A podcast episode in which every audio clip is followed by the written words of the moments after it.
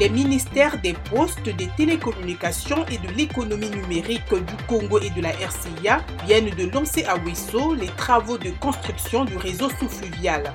Les dépêches de Brazzaville rapportent la construction de six sites techniques à Pokola, Kabo et Boumassa côté congolais et Lijombo, Bayanga et Salo côté centrafricain avec 285 km de fibres optiques et la fourniture et l'installation d'un système de télésurveillance.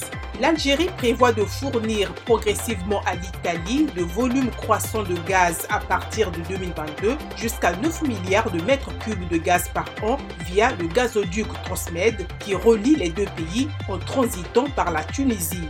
Ce gazoduc a une capacité non utilisée de quelques 7,8 milliards de mètres cubes en deçà des 9 milliards prévus par le dernier accord algéro-italien. Pour terminer, les envois d'argent en Afrique subsaharienne ont augmenté de 14,1% pour atteindre 49 milliards de dollars en 2021 après une baisse de 8,1% en 2020. En 2022, les transferts d'argent devraient augmenter de 7,1% car les micros africains enverront probablement plus de fonds à leur pays d'origine qui subissent des hausses des prix des dorés de base, estime la Banque mondiale.